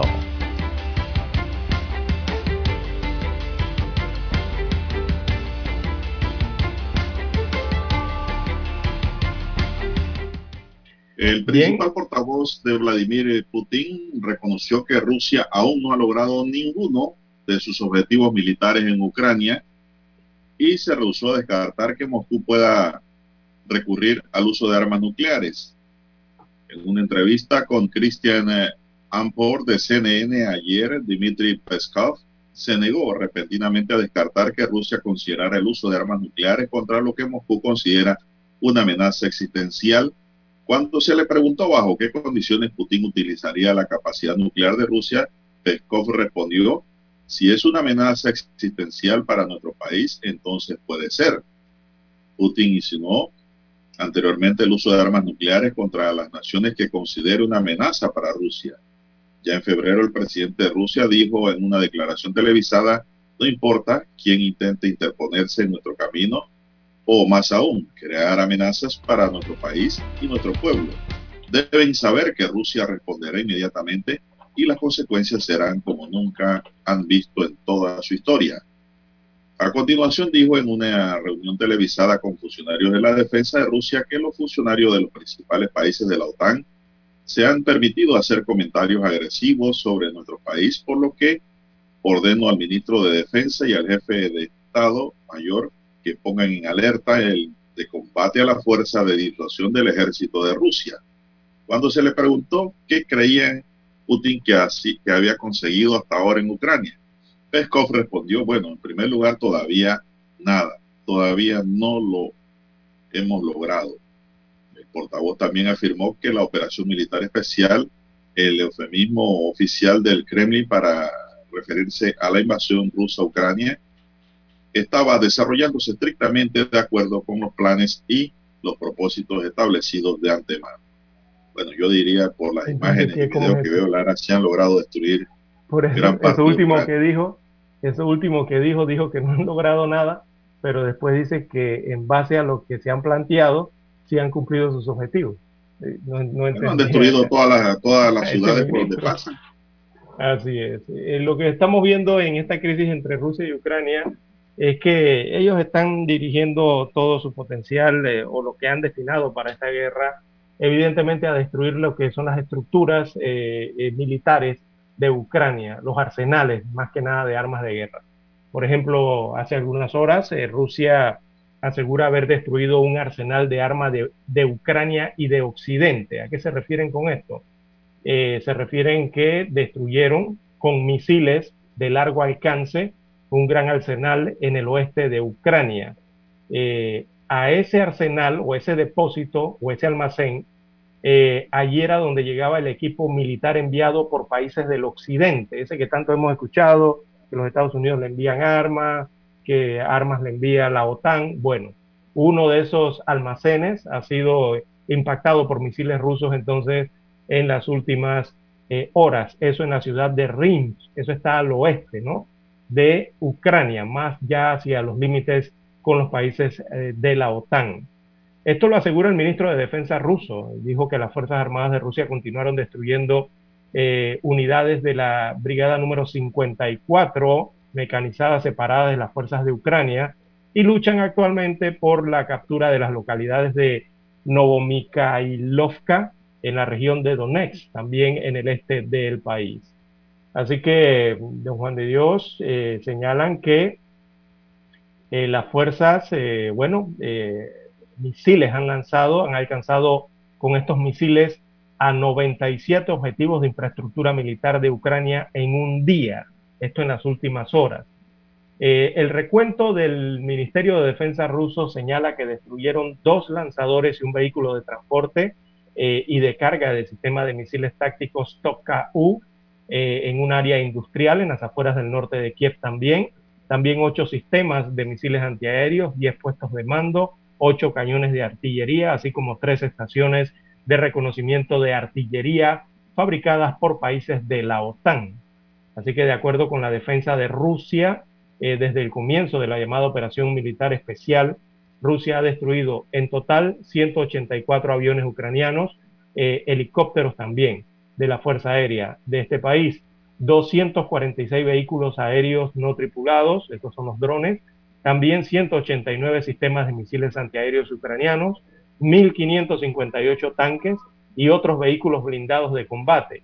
También han desactivado o destruido 156 lanzacuetes múltiples en Ucrania, 624 eh, cañones de artillería de campaña y morteros, así como 1.354 unidades de vehículos militares especiales. Es el conteo que hace el Ministerio de Defensa de Rusia respecto a los objetivos alcanzados en Ucrania. Eh, también se ha contabilizado que Rusia ha lanzado más de 1.100 misiles eh, hacia Ucrania, a objetivos en Ucrania en este caso, ¿no? En lo que va de esta ocupación que ya lleva más de 20 días en este país del este de Europa. Así que, bueno, han, han dado a este almacén eh, un gran arsenal, ¿no? Los rusos. Bueno, dejemos la guerra un ratito, Lara, y pasemos a algo tal vez mucho más apasionante para muchos. Y es que Existen más de 5.000 mundos más allá de nuestro sistema solar, confirma la NASA este lunes. Existe ahora más de 5.000 planetas confirmados más allá de nuestro sistema solar, según revela la NASA. La más reciente incorporación de 65 exoplanetas al archivo de exoplanetas de la NASA contribuyó al hito científico marcado ayer. Este archivo alberga los descubrimientos procedentes de artículos científicos realizados por pares que han sido confirmados mediante múltiples métodos de, detección de los planetas. No es solo un número, dijo Jessie Christiansen, directora científica del archivo de investigadora del Instituto de Ciencias de Exoplaneta de la NASA. Es una realidad. Cada uno de ellos es un mundo nuevo, un planeta totalmente nuevo. Me emociono con cada uno porque no sabemos nada de ellos. Actualmente vivimos una época dorada en el descubrimiento, aunque la existencia del planeta fuera de nuestro sistema solar ya se había propuesto anteriormente y ciertamente se había presentado en la ciencia ficción. Ahora es una realidad. Estos mundos no se descubrieron hasta la década de 1990. Bueno, Lara, esto es para los que dicen que no existe vida en otro lado. Tiene, tiene que haber. Tiene que haber, ¿verdad? Sí. No podemos ser los únicos en el universo, jamás. Son cosas, Lara, que uno las ve como ciencia ficción, pero son realidades. Cuando uno se pone a pensar y extiende el pensamiento, Lara, al infinito, se pregunta a uno, ¿qué somos nosotros en la Tierra? ¿Por qué nos estamos matando en guerra? ¿Por qué estamos odiándonos los hermanos unos con otros? Cuando ¿Por qué no cuidamos? Más interesante que descubrir y tratar. ¿Y por qué no cuidamos nuestro hogar? No cuidamos el planeta. Exactamente. De Dios, los reportes, los reportes que llegan desde el Ártico y, el, y la Antártica eh, no son buenos, don Juan de Dios, en las estaciones de mediciones, porque hay, hay un sobrecalentamiento para estos últimos días eh, y las mediciones no son para nada alentadoras a esta altura del año en esos puntos de los polos, tanto en el norte como en el sur. Vamos a hacer una pausa. Así vamos a ver qué nos dice el satélite de lo que podría estar ocurriendo en Miami Beach. Allá tienen toque de queda, han impuesto en la ciudad de Miami Beach por el tema del Spring Break. El satélite indica que es momento de nuestra conexión. Desde Washington vía satélite y para Omega Estéreo Panamá, buenos días América. Buenos días América, vía satélite desde Washington.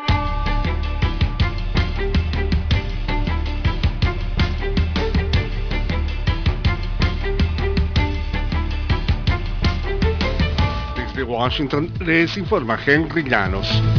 En un contundente llamado a detener la guerra y dialogar, el secretario general de la Organización de Naciones Unidas vaticinó que en el conflicto de Ucrania no habrá ganadores, solo perdedores, hambre y daños catastróficos para la humanidad. Nos informa Ángela González. Luego de conversaciones con varios líderes europeos, el secretario general de la ONU aseguró que hay suficientes elementos para pasar del campo de batalla a la mesa de negociación y vaticinó que Rusia no ganará esta guerra.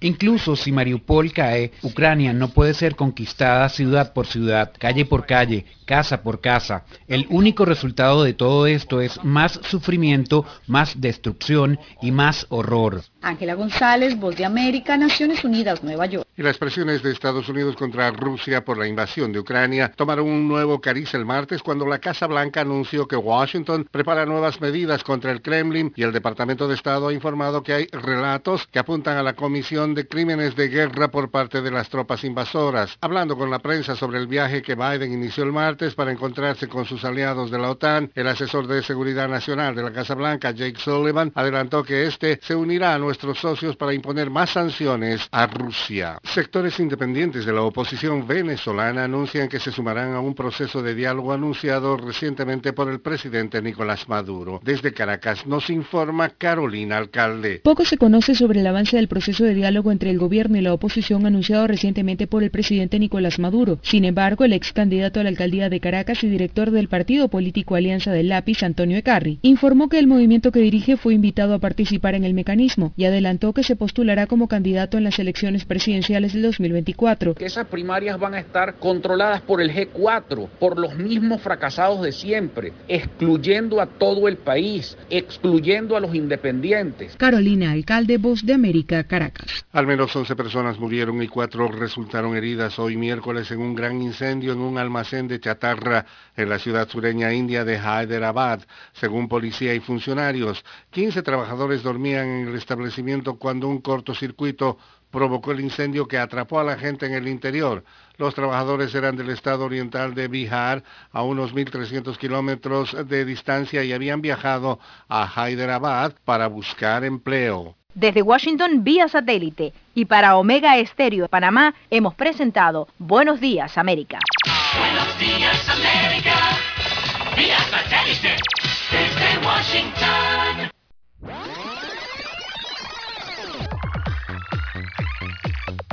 Omega Stereo tiene una nueva app. Descárgala en Play Store y App Store totalmente gratis. Escucha Omega Stereo las 24 horas donde estés con nuestra aplicación 100% renovada.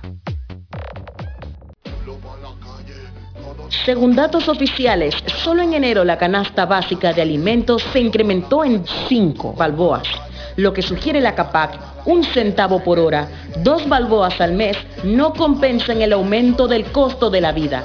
Esto no da ni para las mascarillas. Este pueblo no aguanta más. Salarios dignos o huelga nacional. Unidad, unidad, unidad. Mensaje de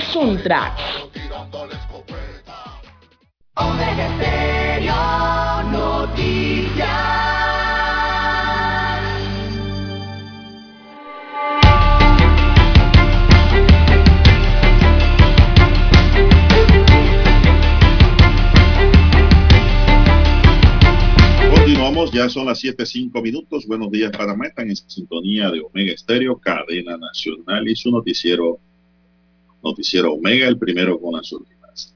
Los familiares y amigos de Simón Winter, de 52 años, quien murió atropellado la madrugada del domingo, se reunieron ayer y pintaron corazones azules en la avenida principal de las villas de Don Bosco, donde ocurrió el hecho. También exigieron justicia por este hecho.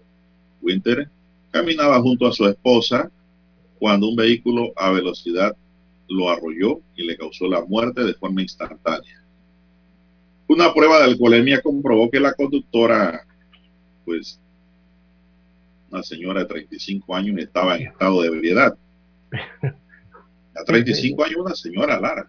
No, sigue, sigue el relato, sigue, sigue, sigue el relato. En medio del pequeño acto en la calle principal de Don Bosco, los familiares de Winter expresaron su malestar por la decisión de concedérsele medida cautelar de retención domiciliaria a la joven que es abogada, quien fue presentada en, un, en una audiencia de garantía la tarde de lunes. Tengo entendido que tenía un año de estar graduada de licenciada. Entonces, Sí, pero eso la es lo que esposa yo no- de la víctima narró que el día de los hechos todo ocurrió tan rápido que no notó la tragedia en un primer momento. Venimos, veníamos caminando y solamente sentí una brisa. Bajé, la miré y cuando levanté la mirada, ella lo llevaba en el carro, dice. Explicó cómo la mujer que conducía a velocidad arrastró varios metros a su esposo y lo llevaba pegado en el vehículo. Pero en ese lugar en vez de detener el auto, aceleró y el cuerpo de Winter cayó al pavimento. Así dijo la testigo, don César. Hortensia Winter indicó que la conductora al bajarse del auto estaba tan alcoholizada que comenzó a decir, soy abogada, soy abogada. Y comenzó a tirar las latas de cerveza. Oye, qué error. Es que gente eso es lo que que piensa quiero. que el abogado tiene que ser el más humilde, como el Exacto. policía. Es el auxiliar de Ser la el más respetuoso. Igualmente el abogado, que soy abogado, pues ser abogado puede ser lo que tú quieras, Y, y- y esa ha es la un daño. Y esa es la gran Este pregunta. Yo, yo, yo observo que este accidente ocurrió hace varios días atrás. Y eh, aquí se conocen los nombres hasta del juez, de todo el mundo, hasta del que barre el juzgado, se conoce el nombre de don Juan de Dios. Ah, ¿Por sí. qué no se conoce el nombre de esta abogada que causó eh, con este vehículo a alta velocidad, arrolló y le causó la muerte de forma instantánea a este ciudadano? Bueno, don César, Hortensia Winter indicó que la conductora al bajarse del auto, pues dijo lo que dijo. Otra persona aseguró que los vecinos al percatarse de lo ocurrido por el estrupicio salieron de su casa e impidieron que la mujer se escapara del lugar. También se conoció que durante la audiencia de garantía celebrada, la defensa del abogado solicitó permiso para que su representada pudiera asistir a su trabajo, alegando que era el sustento de sus dos hijas menores. Los familiares cuestionan la decisión de otorgar la retención domiciliaria a esta mujer que estaba ebria al momento del accidente, cuyas imágenes fueron grabadas por una cámara de videovigilancia. A la conductora se le suspendió la licencia de conducir, pues si queda imputada por homicidio culposo agravado. César. Bueno, hay un proyecto de ley en la Asamblea que busca endurecer las penas para todo borracho que atropelle y mate. No sé por qué no le han dado el trámite correspondiente. Eso tiene que ser algo urgente y aprobarse. Entonces, eh, mire el otro borracho que atropelló al carretillero, hombre que salió de madrugada, como todos los días así, a vender sus empanadas, a vender su chicha, su café en su motoneta, y viene un borracho que sale de una cantina y se lo lleva. Entonces es urgente, me parece, que se apruebe la ley que está en la Asamblea que endurece las penas para los que eh, atropellan y matan en estas condiciones. Entonces, una cosa es un accidente y otra cosa es irresponsabilidad en el manejo. Es decir, usted sabe que está borracho y va a manejar. Eso ya yo pienso que debe tratarse como un homicidio eh, doloso. Claro que sí. es. No Bueno, como una, culposo. Sí, una lástima por la pérdida de la vida de este caballero, de este hombre, ¿verdad? Y el dolor de su familia. Pero eh, transcurren los días, don Juan de Dios, se le da seguimiento a este caso, eh, ¿verdad? En los, supongo en los tribunales allá del sistema penal acusatorio, pasará posteriormente a lo que tiene que ver con los otros tribunales de tránsito también tendrán que ver allí. Eh, pero la pregunta que se está haciendo la población eh, es la misma, don Juan de Dios. Ven que en todo esto, ¿por qué se oculta el nombre de la conductora que atropelló con su vehículo? Crítica libre no lo pone. No, es que ningún medio, he revisado varios medios durante la, semana y ninguno. En redes sociales me parece como que sí han puesto el nombre, pero digo, eh, el tema Lara aquí no tanto es el nombre, sino el hecho y cómo se va a sancionar el hecho. exactamente, pero de eso está quedando en eso, en lo otro, que es que ahora todos quieren conocer el nombre. De la mayoría de los que matan quedan libres, Lara. En Chorrera logré yo una condena para alguien que homicidio culposo mató, Lara, y bueno, ese sí tuvo que pagar 32 meses en la cárcel, en la olla. Pero digo, porque los jueces se pararon firme también, ¿eh? impusieron la pena correspondiente. Ya salió a casi antes de cumplir la pena, pero pagó algo esa persona. En caso aquí de los homicidios culposos y más con gente borracha, vemos que no pasa nada, porque ahora con el nuevo sistema penal acusatorio todo es acuerdo de pena. Todo es acuerdo de pena.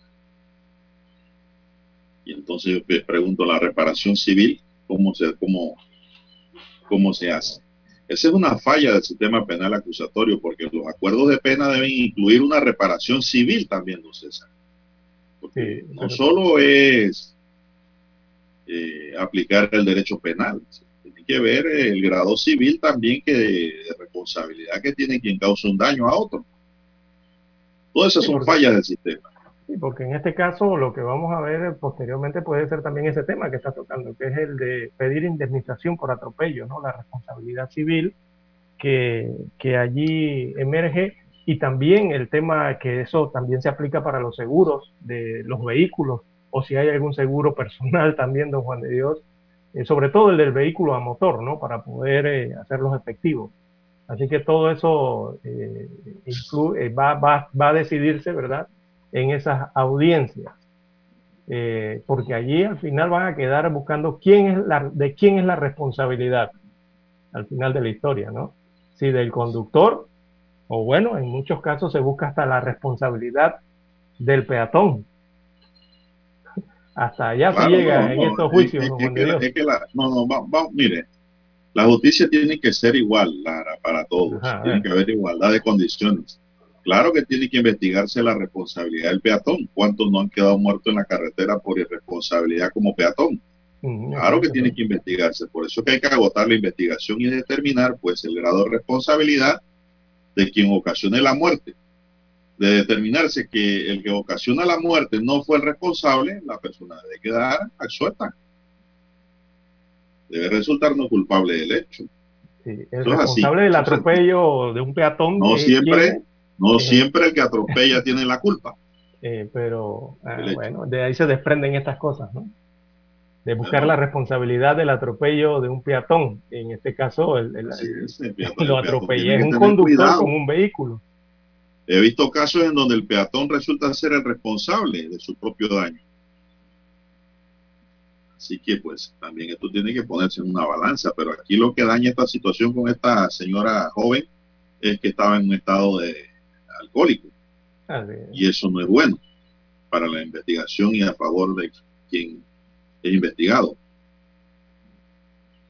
Bueno, hay cámaras de vigilancia que van a decir qué fue lo que pasó.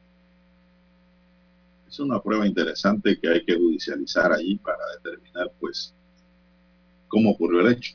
Ahora hay cámaras por todos lados. Vamos a la pausa, don Dani. Vamos a la última pausa y regresamos.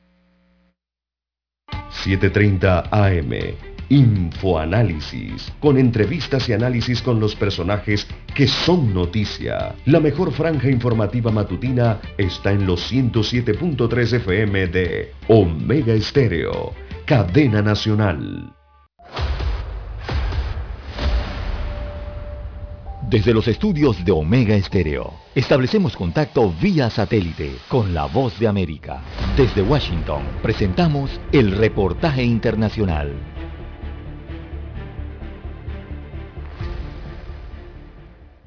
Un aeropuerto de tres pistas ubicado a 50 kilómetros del centro de la Ciudad de México, construido por militares en dos años y medio, fue inaugurado por el presidente Andrés Manuel López Obrador.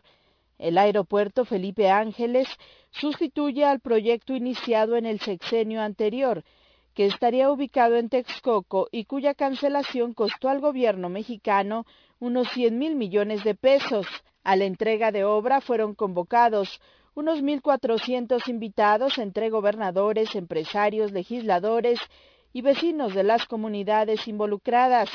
La oposición ha criticado que las obras de conectividad del aeropuerto aún no están concluidas, lo que provocará que los usuarios deban dedicar mayor tiempo y dinero para sus traslados. Aún así, el presidente López Obrador reportó misión cumplida. Pues yo eh, pienso que está al 100 el aeropuerto, completamente concluido. Pueden bajar eh, aviones las 24 horas con sistemas modernos de radar. Es eh, cuestión nada más de que las líneas aéreas vayan incrementando sus viajes. El aeropuerto inició operaciones con 20 vuelos, seis destinos nacionales y uno procedente de Caracas, Venezuela. La expectativa es que al cierre de este año se atienda a 2.400.000 pasajeros y 5 millones para el 2023. Uno de los invitados fue el embajador de Estados Unidos en México, Ken Salazar, quien reveló que autoridades de su país brindaron asesoría en materia de seguridad para este nuevo aeropuerto. Se comienza una obra así tan grande, tan histórica, entonces hay trabajo que se tiene que hacer, ¿no? Pero por supuesto estuvimos nosotros, los Estados Unidos, aquí apoyando en materias técnicas, ¿no? En la seguridad, en otras cosas desde el comienzo del proyecto, ¿no? Dijo que en el futuro le gustaría tomar un vuelo de esta terminal aérea. Sara Pablo, Voz de América, Ciudad de México. Escucharon vía satélite desde Washington el reportaje internacional. Para anunciarse en Omega Estéreo, marque el 269-2237 con mucho gusto le brindaremos una atención profesional y personalizada. Su publicidad en Omega Estéreo. La escucharán de costa a costa y frontera a frontera. Contáctenos 269-2237. Gracias. Problemas de tierra, accidentes graves, reclamos a aseguradoras, incumplimientos de contratos, reclamos de herencias, todo asunto civil y penal, consulte al 6614-1445. Ahora contamos con el servicio de asesoría, confección de pliegos de cargos, impugnación y defensa en materia de contrataciones públicas. 6614-1445. Licenciados Juan de Dios Hernández Sanjur y Belkis Hernández Díaz. Omega Stereo tiene una nueva app. Descárgala en Play Store y App Store totalmente gratis. Escucha Omega Stereo las 24 horas donde estés con nuestra aplicación totalmente nueva.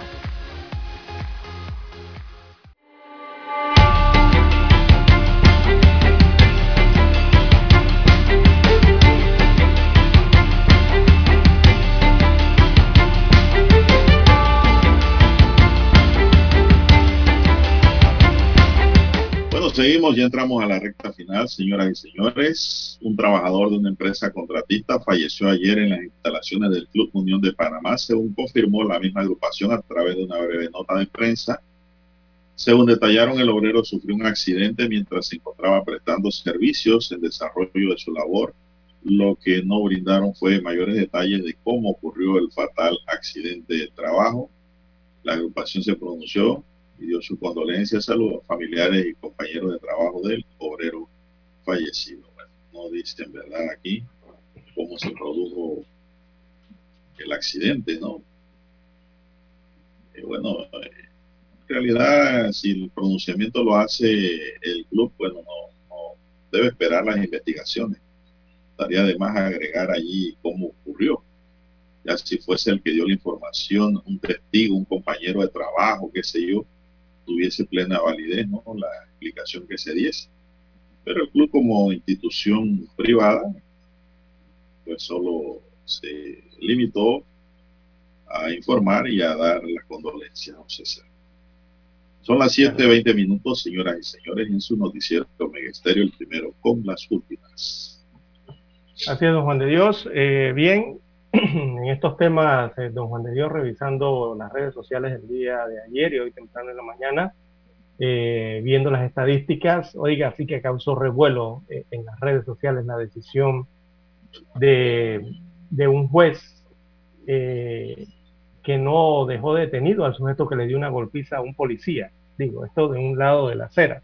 Viéndolo del otro lado de la acera sería del juez que dio entonces estas medidas cautelares a, un sujeto que le dio una golpiza eh, a un policía. Están las dos versiones, ¿no? Bueno, por una parte hay consternados, eh, y es que están consternados eh, muchas personas luego de saber que un juez, lejos de dejar detenido, le otorgó como medida cautelar reporte periódico dos días a la semana al sujeto que le dio una golpiza a un policía eh, hace algunos días. Se trata del juez de garantías Mike Zúñiga. Fue quien le ordenó al agresor el reporte periódico los días martes y el día viernes de cada semana y la prohibición de acercarse a la víctima, o sea, la prohibición de acercarse al policía. Tomó la decisión luego de escuchar los argumentos de las partes intervinientes al considerar que las medidas establecidas son proporcionales a la naturaleza del hecho y consonas con el proceso. Pero bueno, eso es lo que decidió el juez. Eh, esta decisión causó revuelo fuera de, fuera de los tribunales, don Juan de Dios, sobre todo en las redes sociales, en la ciudadanía, ¿no? En la opinión pública. Causó ese revuelo eh, y hay gente que está a favor de esta decisión y hay otros que no están de acuerdo eh, con la decisión, o más bien con las normas, ¿no? Diría yo porque los jueces tienen que basarse en lo que tienen ahí escrito en las normas, tienen que cumplirlas. Así que muchas personas están de acuerdo, otros no, por esta situación eh, que le han dado a esta persona que le produjo estas lesiones a la unidad de la policía del tránsito. Bien, son las 7.23 minutos, amigos y amigas. Bueno, esto no indica que ha quedado libre el sujeto tampoco, Lara, eso hay que aclarar. No, claro que no, eso está investigando. Queda sometido a un proceso que le puede costar pena de prisión posteriormente. O si hace arreglo de acuerdo de pena, va a quedar trabajando gratis en cualquier institución de gobierno. Y si no cumple con ese acuerdo de pena, entonces va para la chirola. Es que hay que ver allí, don Juan de Dios, es el tema de la incapacidad. Me parece a mí que por allí va la situación de la incapacidad que le dieron a la unidad de la policía agredida. Si esa incapacidad, ¿cuánto? 30 días creo que es, eh, bueno, si es menor a 15 días, eh, el juez no le quedaba de otra. Si es mayor eh, de 30 días, otra, otra cosa hubiese sido, ¿no? Y, y bueno, la incapacidad que le dieron al policía fue de 12 días, don, Juan de Dios, nada más.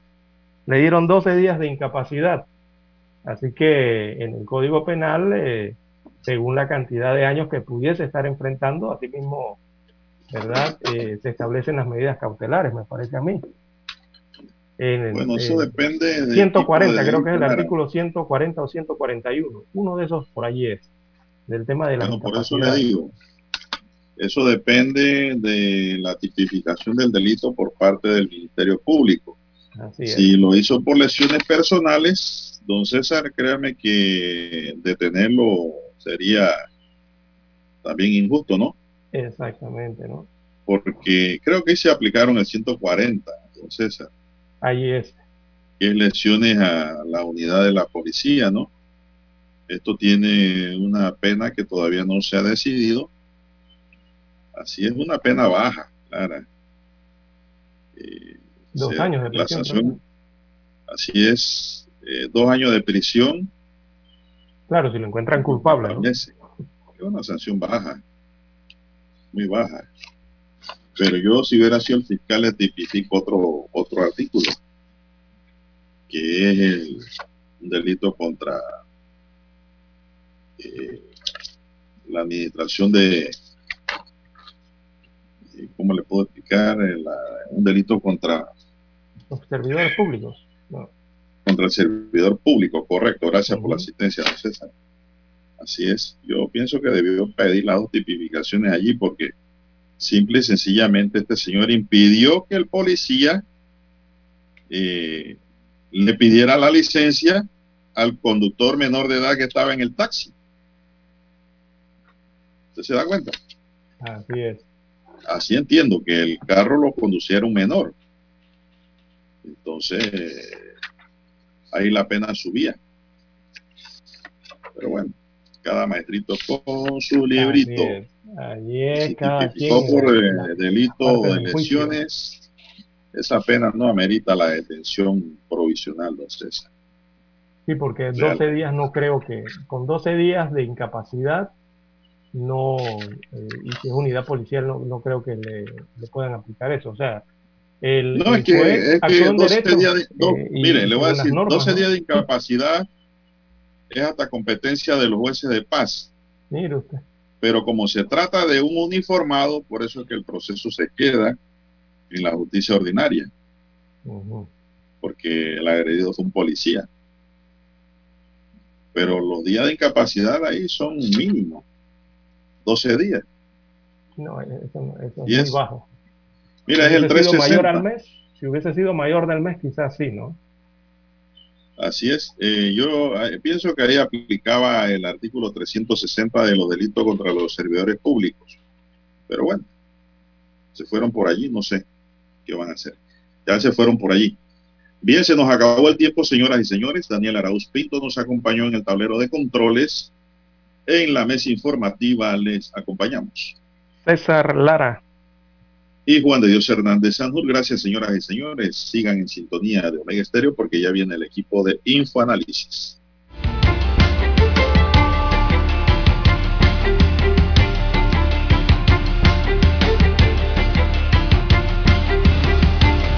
Hasta aquí, Noticiero Omega Estéreo. Continúe con la mejor franja informativa matutina en breve, Infoanálisis.